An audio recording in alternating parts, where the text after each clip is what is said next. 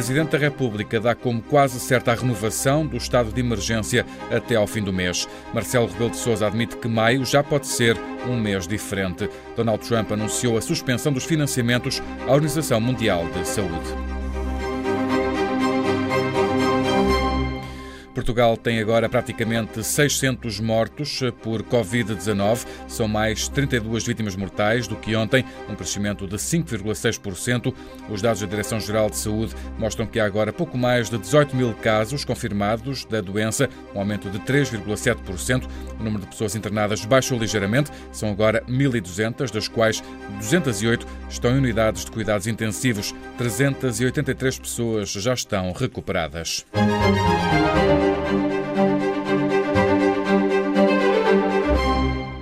Presidente da República diz que tudo se encaminha para a renovação do estado de emergência, pelo menos até ao fim de abril. Anúncio de Marcelo Rebelo de Sousa no final de uma reunião com especialistas. Tudo se encaminha para uma renovação imediata do estado de emergência. Mas essa renovação pode ser que, em algumas facetas, signifique não diminuir a exigência de abril. Não em relação à circulação das pessoas, mas sim apontar já para aquilo que vai ser a realidade de maio. O Presidente da República entende que é preciso continuar a dar o exemplo de maneira regular e consistente e manter a contenção pelo menos até ao fim de abril. Depois, em maio, Marcelo Rebelo de Sousa admite que pode ser um mês diferente. Se abril correr até ao fim como esperamos, então em maio os portugueses vão começar habituar-se à ideia de conviverem socialmente com a realidade de um vírus que foi vencido naquilo que representava de um risco grave, ou mesmo no início gravíssimo para a sociedade portuguesa, e passa a ser um dado da vida do dia a dia. Ora, a Comissão Europeia recomenda aos Estados-membros que respeitem três critérios prévios para começarem a levantar as restrições impostas no quadro do combate à Covid-19, explicou a Presidente Ursula von der Leyen. Deve haver um forte critério epidemiológico que mostre que há uma diminuição significativa da disseminação do vírus e durante um período de tempo adequado. Depois, deve haver suficiente capacidade dos sistemas de saúde. Tem que haver reservas, devem existir medidas de monitorização monitorização que permitam testes em larga escala. A Presidente da Comissão Europeia apela a uma ação coordenada entre os 27.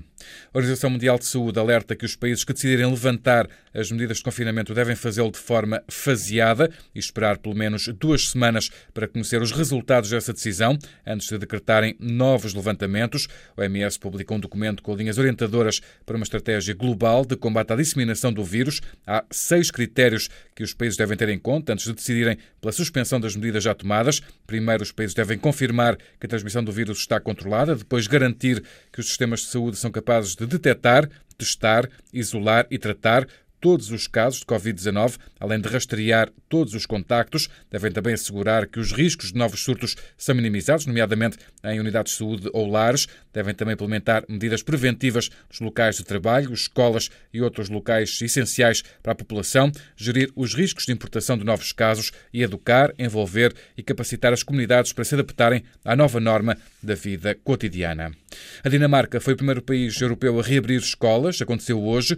As creches, jardins de infância e escolas primárias estavam fechadas desde 12 de março. A medida não abrange ainda todos os locais do país, nem mesmo toda a capital, onde apenas 35% das escolas reabriram. Espera-se que a 20 de abril estejam todas abertas. Nas escolas terá de ser garantida a distância de 2 metros entre secretárias nas salas de aula. Os intervalos são organizados em pequenos grupos. Algumas escolas de zonas rurais estão mesmo a adotar aulas ao ar livre para cumprir estas regras. O ensino básico e secundário continua a ter aulas por via eletrónica até 10 de maio, quando se espera que voltem às aulas presenciais. O diretor-geral da Organização Mundial de Saúde já veio lamentar a decisão dos Estados Unidos de suspender o financiamento à OMS. O responsável diz que este é um tempo de união contra uma ameaça comum. É a reação ao anúncio feito ontem pelo presidente norte-americano e aqui resumido de Washington pelo João Ricardo de Vasconcelos. Na conferência de imprensa a partir da Casa Branca, o presidente diz que decidiu deixar de pagar porque a OMS não soube gerir a resposta à crise pandémica como também a terá desvalorizado no princípio. Trump acusa a OMS de o ter criticado quando fechou as fronteiras com a China. Diz que a organização mantém uma atitude demasiado centrada em Pequim, desligando-se das necessidades do resto do mundo. A Casa Branca suspende o financiamento que fica condicionado a uma investigação a ser realizada sobre o papel da Organização Mundial de Saúde na pandemia Covid-19. A Organização Mundial de Saúde garante que a gestão da crise será examinada no tempo certo. Os Estados Unidos anunciaram ontem o pior registro diário de sempre de mortes. Foram 2.200 vítimas em 24 horas. No total, o país registra quase 26 mil mortos. A volta à França em bicicleta foi adiada para agosto. O Tour devia ir para a estrada a 27 de junho, mas a prova foi adiada para começar a 29 de agosto. A União Ciclista Internacional não adiantou, no entanto, qualquer alteração ao percurso delineado. Vai começar em Nice e a chegada vai ser habitual aos Campos Elíseos, em Paris. O mundo ultrapassou hoje os 2 milhões de casos confirmados de infecção por Covid-19. Há cerca de 129 mil mortos. Em Itália voltou a descer o número de mortos e também de novos contágios. Em Espanha há cerca de 500 novas vítimas mortais, para um total de 18.500 mortos. O número de infectados voltou a aumentar, mas esse aumento pode ficar de ver-se a casos que não foram registados durante os dias da Páscoa. No Reino Unido há a registrar mais quase 800 mortes e quase 100 mil casos confirmados no total. Em África, o número de mortes provocadas por Covid-19 subiu para quase 900. Há mais cerca de mil infecções para mais de 16 são dados do Centro de Controlo e Prevenção de Doenças da União Africana. O novo coronavírus está presente em 52 países e territórios do continente africano.